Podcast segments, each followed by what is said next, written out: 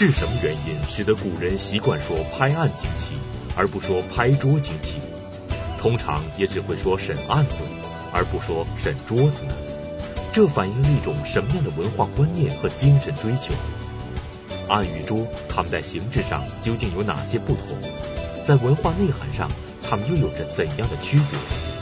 马未都先生早年的淘宝经历对我们有哪些启示？敬请关注案与桌的故事。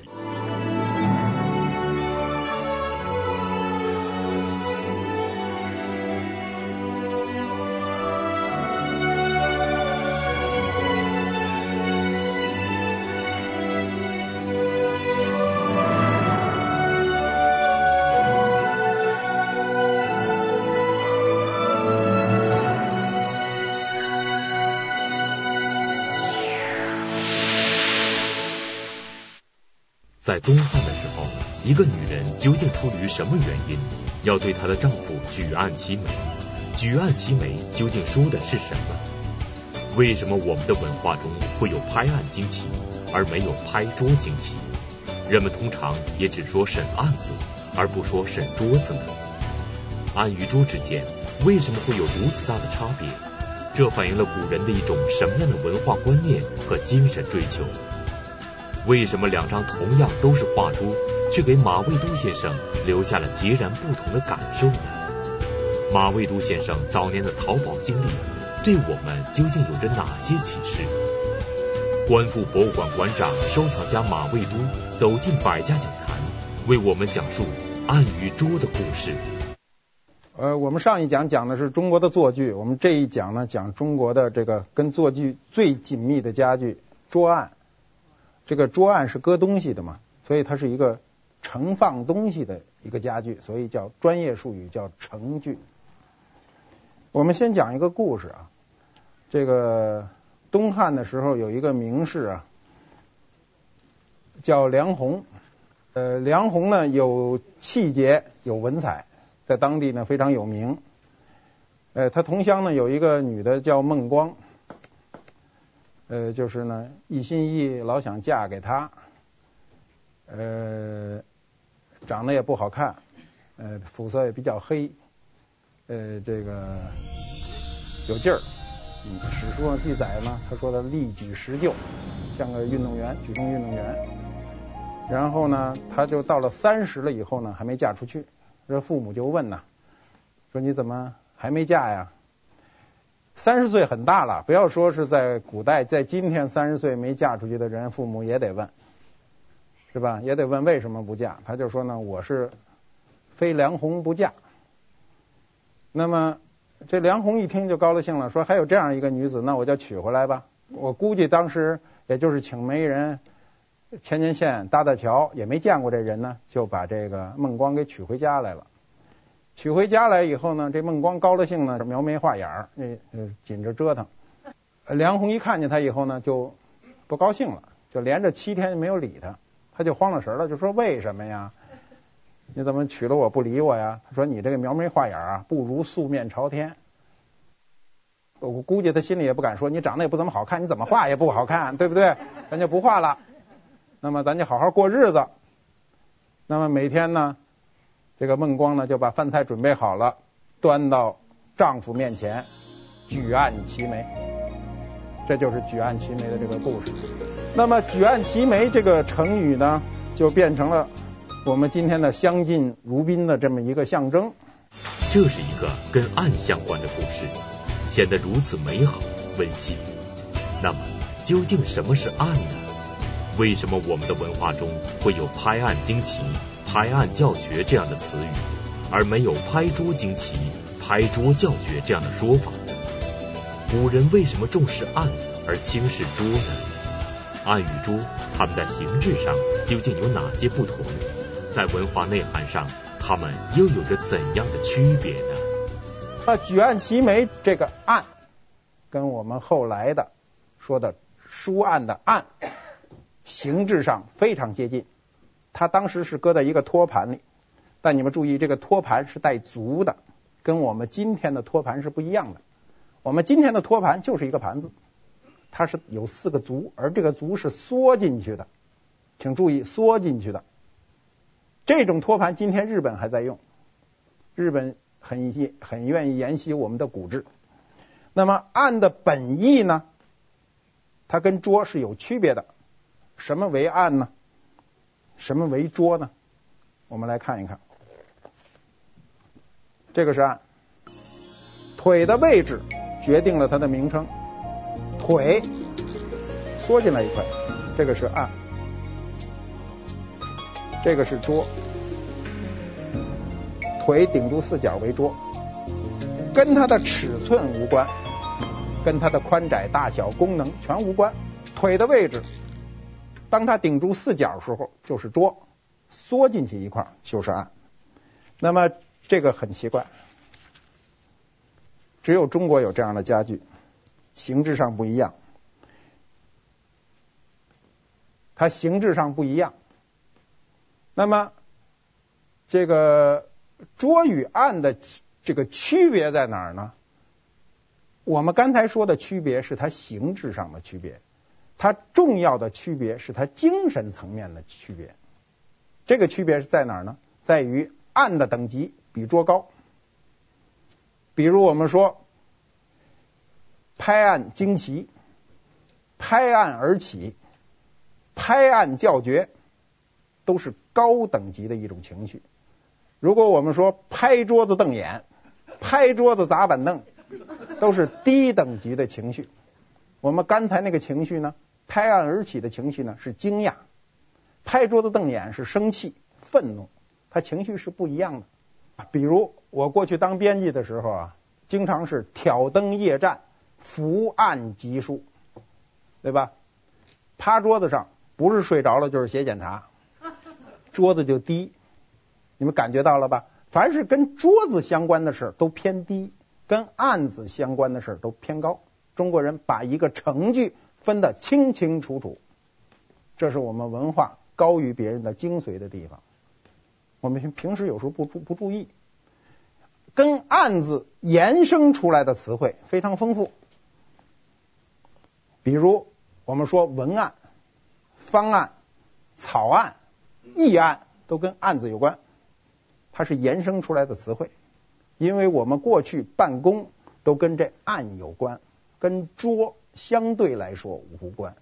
看似不起眼的案，却有着这样丰富的文化内涵，而且随着案的形制不一样，便赋予了案以不同的文化内涵。古代衙门里所使用的案，它在形制上设计的非常独特。那么古人为什么要这样做呢？同样是案，又有哪些形制上的区别呢？同样是案，它也有很多形制。它不是说单一的，就是我刚才说的，啊，就是一个桌一个案就完了，不是这样，它有很多形式。你比如这种叫翘头案，供案的形式，腿非常夸张。这种供案呢和供桌，看看腿顶住四角了吧？看到了吧？供案和供桌。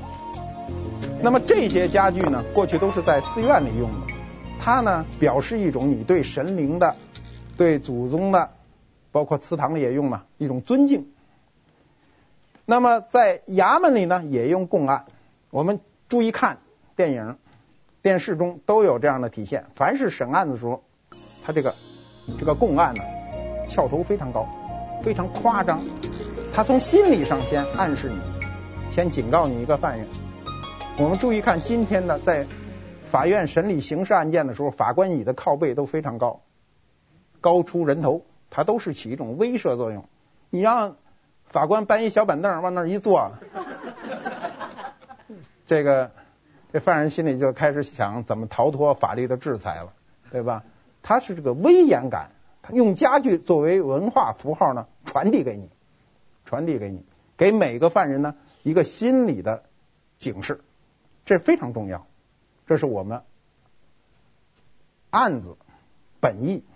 那么衍生出来的词汇就是案件，原来是指案子上的文件；审案子原来是指我在这案子面前审理你这件事情，最后简称为审案子，对吧？那没有人说审桌子，那审桌子就是拍这桌子了，这桌子哪来的？没法说，对吧？那么。对于文人而讲呢，他又设计出一种他适应他来用的案子，比如书案，像像这种书案，非常温和，他比他把刚才的那个夸张的气氛全去掉了，但是他也有翘头，很小的翘头。他这个翘头干嘛用呢？我们知道，中国呀有一种特殊的书画形式叫手卷，长轴，江山万里图，韩熙载夜宴图，清明上河图，都是打开看的。过去看这个东西是有讲究的，你在哪儿看啊？你不能趴地上看，你也不能搁方桌上看，就得在这种翘头案的书案上看，展开。两头顶住了以后，它就不会掉下去。如果你是桌子，它很容易这个这个轴啊走到那儿一把没抓住，哐当就下去了，可能把画就撕了。你看我们生活过得非常讲究，在他看画的时候呢，要涉及到一个小小的机关，又有视觉上的一个变化，又有一个实际的功能，这就是这就是书案的这个功能和它的特点。我当年呢，在在上海碰到过这么一个特别好的红木书案，翘头案。它的翘头呢极为特殊，一般的翘头呢，它都是在这个平的案子上单做一个翘头，它那个翘头是一木连做的，一块木头整挖的，用影木芯儿。那个影木芯呢，我第一次看到那影木啊，漂亮之极，古人称的满架葡萄。影木是一种极为特殊的木材，我们将来会在讲家具用材中专门讲的这个事儿。那么这种满架葡萄是古人的一种文学的形容，我当时看了以后就非常喜欢，就跟那人磨。人家是想卖了条案买电视去，那时候我就跟他磨，磨完了以后呢，谈好价钱，都出了门了，都谈妥了。那人还说你能不能再加五十啊？一会儿吃西餐呐、什么之类的，就是他很注重这种小钱儿。我想他今天可能一定很后悔了，当年拿了一个上辈子留下来的红木大条案，换了一个电视，今天我估计能换一电视厂，我估计。还有一种平头案，平头案呢就是没有翘头，把翘头去掉，这是平头案。我们从头上可以看出来，刚才说的是翘头案，平头案往下卷叫卷书案，卷书案出现的比较晚，非常晚。那么卷书案的形制呢，有很多种，这是其中一种，这是一种，它往下卷，它的它的趋势是往下走的。这种这种卷书案呢，呃，过去炕上使用的比较多，因为这你看这就是一个炕案，炕上呢因为矮不太怕掉下来东西，它就不需要去挡着了。呃，卷书案，卷书案到晚清以后非常受欢迎，尤其在南方，南方的呃江浙一带，嗯，清中期以后卷书案就非常盛行。而且做的尺寸也非常大了，一般搁在正厅里。它比较圆润，可能跟南方人喜欢柔婉呢有关。北方并不多。嗯、这个还有一种极特殊的案子，我们知道案呢，在一般家里是体型最大的家具了，它比较长嘛，所以在搬动当中呢有问题，就是你要经常搬动是不可以的。有的屋子，我我想呢，过去那案子上今天的楼房都上不去，拐不过弯来都。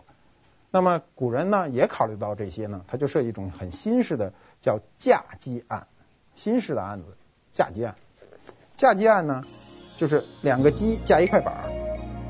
我们刚才说了，案是腿要缩进去，所以这个摆法是正确的。我们今天大量的嫁接案是把它顶住两头摆。这一块呢，行话叫淡出去，像挑担子一样伸出去一块，行话叫淡出去。你比如我们过去呃通过信息来传达家具的时候，那个人就会跟你说说，哎，说那有一个案子，那个淡出去那部分比较长，我就知道是这个位置。那么呃嫁接案呢，嗯，后来也比较流行，架基案的尺寸相对来说都比较大，因为它是三件嘛，两个。鸡加一块板，为了便于搬动。那么，呃，架基案呢，呃，我在历史上碰见过很多，在乡下碰见过很多，但是真正用优良木材做的，比如紫檀的、黄花梨的、红木的，就相对来说非常少。尤其紫檀，紫檀的大号的架基案基本上都在故宫里，就没出过宫。经过马未都先生的介绍，我们知道案有翘头、平头、卷书、架机这四种基本形式。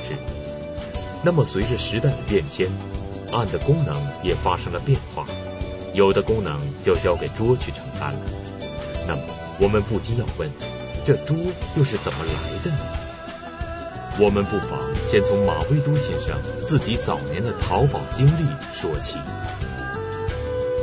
我有一年呢，那很早很早了，我那时候我年轻啊，呃，有一个朋友找我，他比我大大一些，他管我叫小马，他就说门头沟，北京的西边门头沟发现了一个黄花梨大条案，说我带你去看。然后呢，他就叫了一出租。你知道那时候北京是没有这随街打的出租的，出租是要专门到出租车站去叫一个车过来。他就叫了一个车到我们家。然后我出门时候我还奇怪呢，我说哟，我说你怎么那么奢侈？打的那时候打的是很少的事儿，就我都在那以前都不认不记得自己打过打过没打过的。然后他说没事儿，说这大案子买的就什么便宜都有了。然后我们就从我们家当时住在东四十二条嘛，我就从那开车就奔了门头沟了。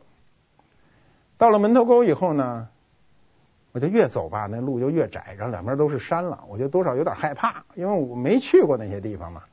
然后我就老跟那人说，我说咱们今儿没带钱啊，就先看看啊。就是我们就去，去了拐弯走来走去，终于找到那那那那个人家了。我就想看那案子，我说那案子呢？老太太说不着急啊，先吃完饺子再说。呵，那饺子刚刚擀皮儿，你想想，我什么时候再吃那饺子啊？对不对？完了我就没心思，我说不行不行，现在看案子，就拉着老太太就去去上他们家后屋去了。一看，好，一柴木的大案子，不是黄花梨的，我一下就泄了气的皮球似的，就是哎呀，觉得白白跑了。然后呢，一路就无话，开着车就回来了。回来以后呢？路过东四路口了，突然我那朋友就喊停车停车停车，车就停了。他下去了说：“小马，我还有点事儿，先走一步啊。”然后我就没反应过来，他就走了。然后车呢拐过弯了，就是东四五条，我住十二条，五条就是出租汽车站，车就停那儿了。我得劫那车去。那车当时劫了二百多块钱，那时候我才挣不到一百块钱。当时那脸都红了，跟人劫这车钱，就恨死这事儿了。这案子倒是没记住，这事儿记住了。后来呢，我在这个福建的这个莆田曾经看过一个非常大的黄花梨独板案子。那个案子呢，是一个在一个祠堂里，福建人呢，他那个宗祠观念特别特别重，所以他每个村里都有宗祠，在那个宗祠里，那个案子呢非常巨大，四米二。独板一块整板，俗称一块玉，就整个这块板跟玉似的，漂亮之极。嗯，从那以后我再也没看见这么漂亮的案子。这个案子当时我是买不起的，就去看了。嗯，我一想，哎呀，这一个案子几百年在这一个宗祠里，那么多人礼拜，然后最后呢，愣是拿出来卖，整个村里的人都在那个场院上坐着，然后把这案子抬到场院上去。人家买的人呢，一边点钱，经过全部村民举手，一人分一份，就把这案子卖了。这案子现在在哪儿呢？在美国丹佛博物馆里展览。我在去丹佛博物馆讲课的时候，就专门看过这个案子，非常震撼。可是当时我们的能力是没有办法去买这样的案子，这案子就经过了几百年的历史，在那样一个呃村里，在呃起着一种呃凝聚力的作用。被他们卖掉了，然后辗转，最后跑到美国。有机会去美国丹佛的人一定要去看看这样的案子。这个案子由于我们说的它这个特性啊，这个它就是它的陈设的功能越来越大，实用功能相对降低。桌子的实用功能越来越大，它的陈设功能就越来越低，所以它就。分开了，从它一开始，它不一定是这么想，它在使用当中，它逐渐就分开了。桌呢，它越来越接近实用的时候呢，它就跟案发生了分野。桌是什么意思呢？桌子最早的这个字啊，是卓越的卓，它取卓然而立，卓是高起来的意思，卓然而立呢，就是高高的立在那儿。我们今天说的成语“卓尔不群”，都是你超出别人，是这个意思。中国人的起居的演变是由低向高走。当我们坐在椅子上，随之的家具就全来了，桌子就来了。桌后来才随了我们的这个常规，把底下这个石字变成了木字，写成这个桌。其实一开始就是一个高的东西，叫桌。原来如此，桌还有这样丰富的文化内涵。那么桌与案，它们在功能上究竟有着什么样的区别？为什么有条桌、有条案，有画桌、有画案，有书桌、有书案，却为什么有饭桌，偏偏没有饭案呢？这反映了古人的一种什么样的文化观念和精神追求？广告之后，请继续关注。您现在收看的是《百家讲坛》栏目。在古典名著《红楼梦》中。曹雪芹笔下的贾宝玉是一个典型的贵族公子形象，他有时怜香惜玉，崇尚和谐；有时喜怒无常，飞扬跋扈。他的性格包含着多重的复杂性和依稀可见的分裂倾向。那么贾宝玉的人格为什么会矛盾重重？读者又该如何来品评贾宝玉？作家刘心武先生继续做客百家讲坛，以独到的视角解析贾宝玉的多重人格。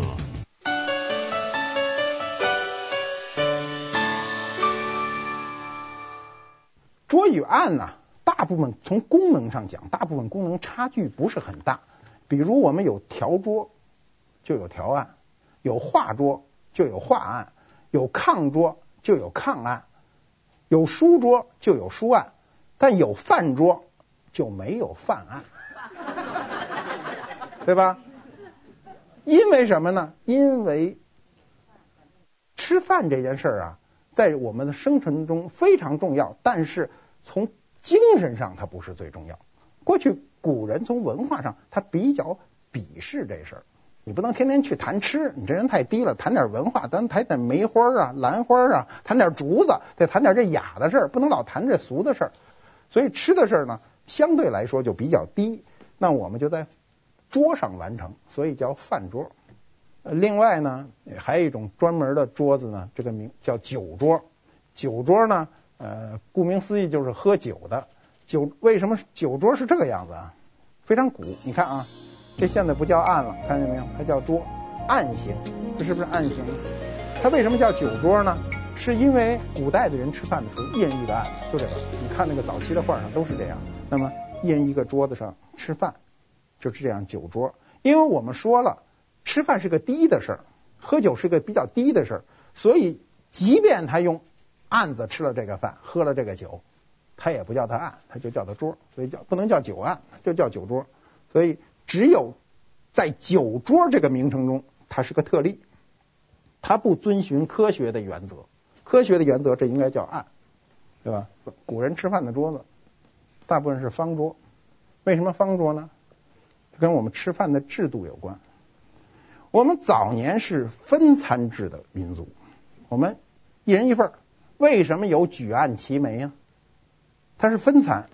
那他俩当时这个梁鸿和孟光要是共餐，那也犯不着我举着你吃，然后你举着我吃，这没法吃，对不对？当时是分餐，我举一份给你，我这还有一份。那么方桌叫八仙桌，不俗称礼俗之极。八仙桌怎么来的？今天都不知道，没有专家能解释这件事。那可以推测，大概是在晚明时期啊，嘉靖的时候。我们知道嘉靖皇帝是一个非常崇尚道教的皇帝。啊，八仙呢肯定是道教那八仙嘛，铁拐李、韩湘子嘛，就这些人嘛。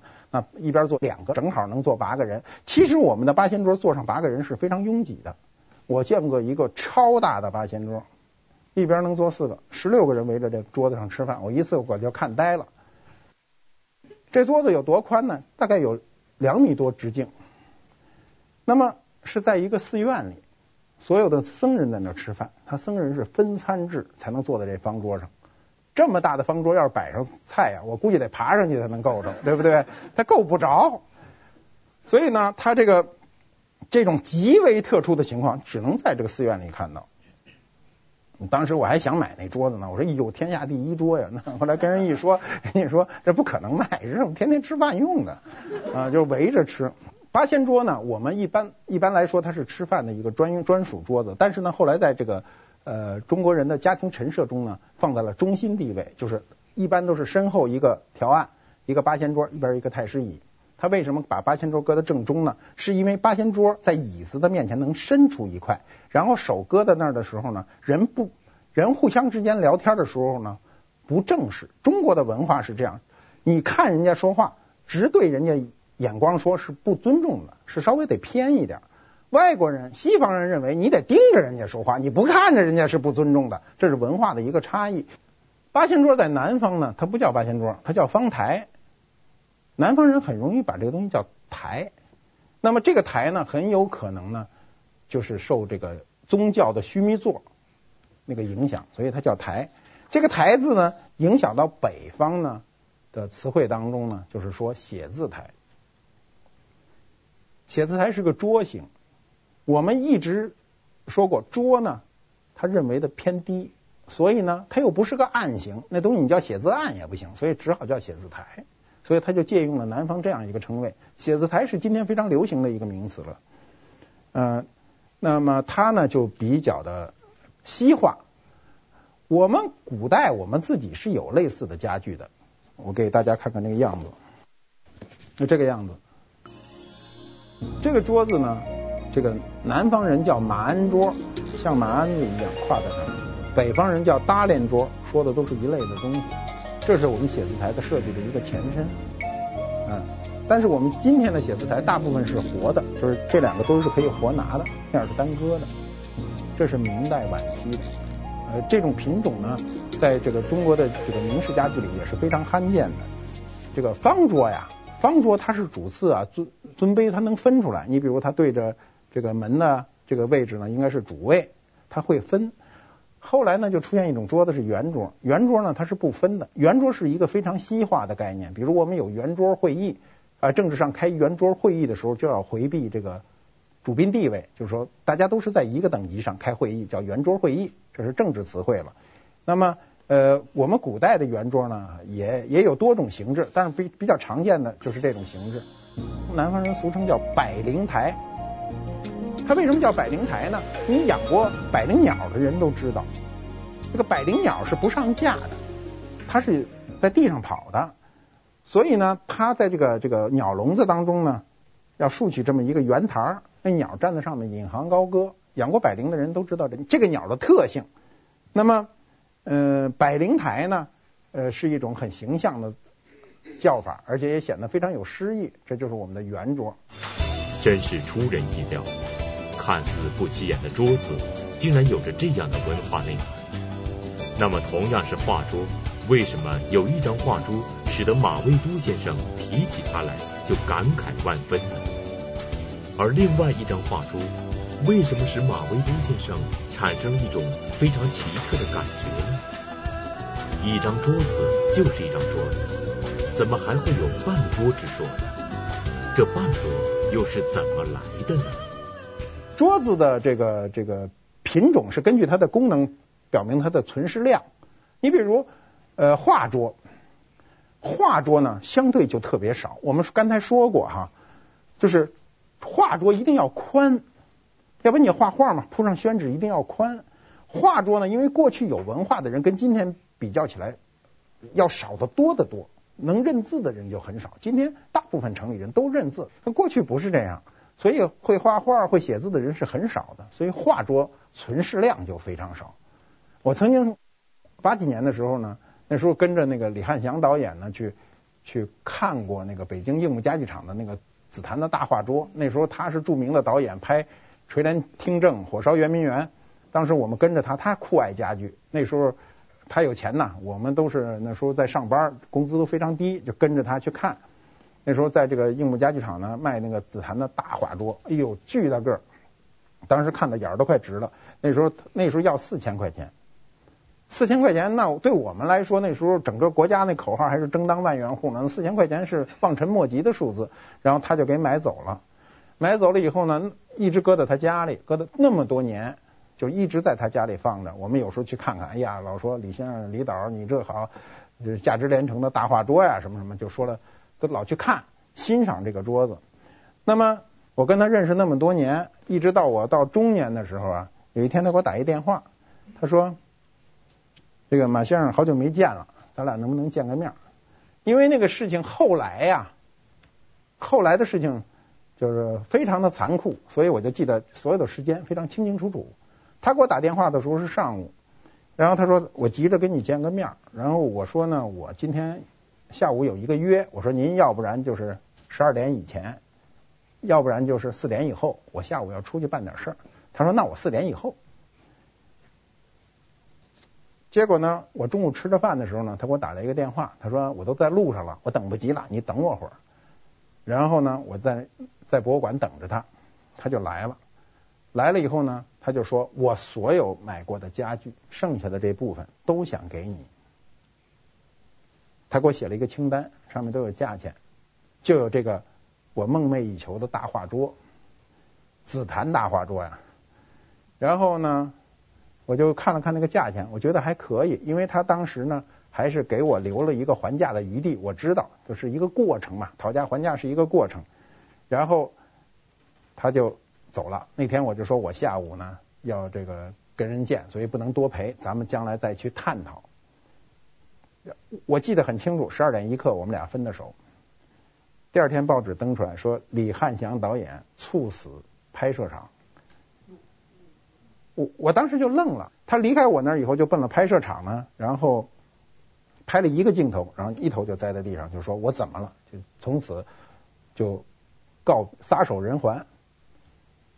后来他的这个家属呢，都从台湾来奔丧啊。然后他的太太就跟我说，既然李先生生前把这东西都托付给你了，那就算他找了归宿了。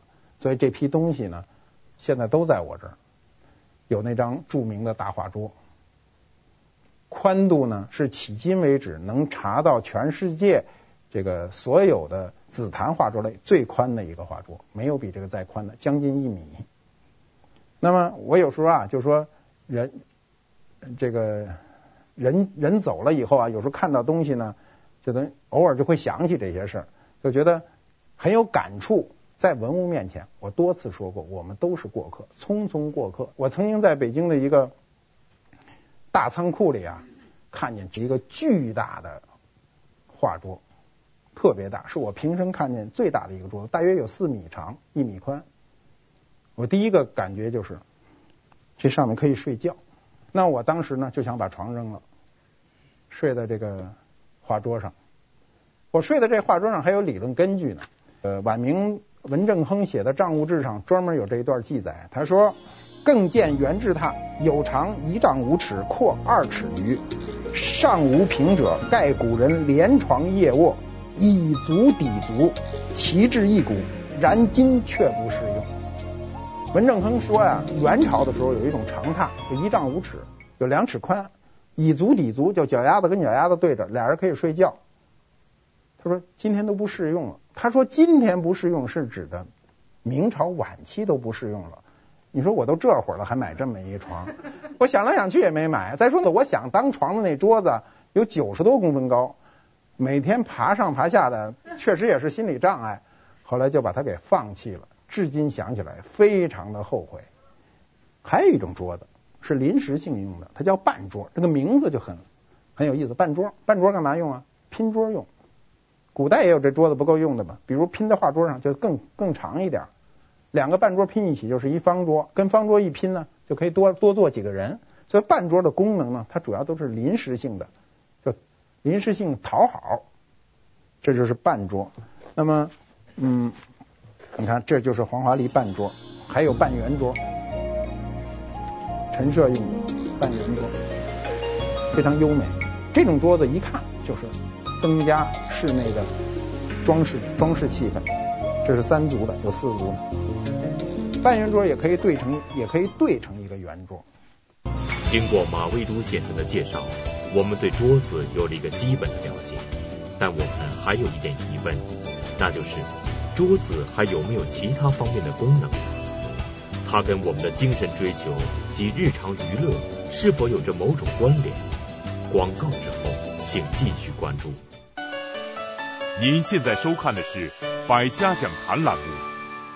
中国人为什么喜欢用很沉的木头来打家具呢？这反映了我们怎样的财产观念？奇怪的是，在我们的家具中，有的可以找到相应的树木，而有的却找不到，这是怎么回事呢？为什么乾隆皇帝在看到一座高大的座钟的时候大发雷霆呢？而黄花梨家具上的接痕又为什么会讨人喜爱？收藏专家马未都为我们精心讲述家具用材中鲜为人知的故事，软硬兼用。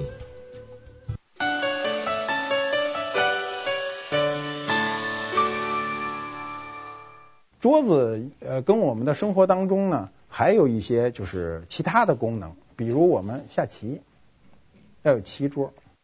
中国的人在明代的时候生活非常好，晚明的时候我们讲过哈，晚明的人的生活，百姓的生活是非常富足，起码是江南这个富庶地区非常富足，所以琴棋书画这个事儿非常流行。那么棋桌呢，中国的棋桌呢，在那时候就应运而生。棋桌有很多种，有专门下棋的，还有。还有就是多种功能集于一身的，你比如像这种就是多种功能集于一身，它中间是个棋盘，这个棋盘呢，一面是围棋，一面是象棋，你打开以后底下还有一个双陆棋，这种棋呢，我们今天没有人下了，主要源于一个原因呢，就是在乾隆盛世的时候，全国都拿这玩意儿设赌，政府下令不让使用这个双陆棋进行赌博，同时就把这个棋给禁了。所以很可惜，除了少数人能知道双陆棋怎么下，大部分人都不知道了。那个棋子儿就是像一个酒瓶子，双陆是指两个陆地嘛，双陆。那那个棋子儿就跟个酒瓶子一样，很好玩。我见过那种棋子儿，过去那个那个地摊上经常有那种废弃的那种棋子儿，很多人认为是按摩用按摩用的，其实不是，就是双陆棋子。我们今天娱乐的方式非常多，过去的娱乐方式非常少。棋类是一个非常益智的这个娱娱乐方式，我们今天大部分都归为了体育了。你像围棋啊和象棋都已经变成了体育的一种赛事。呃，再有就是比较特殊功能的这个琴桌啊，琴棋书画弹琴呐、琴桌做的就也是形制比较多，比较优美的，像这种下卷式的琴桌啊，非常优美。这都是宫廷的，一米多长，整根琴那么长，弹琴用的琴桌。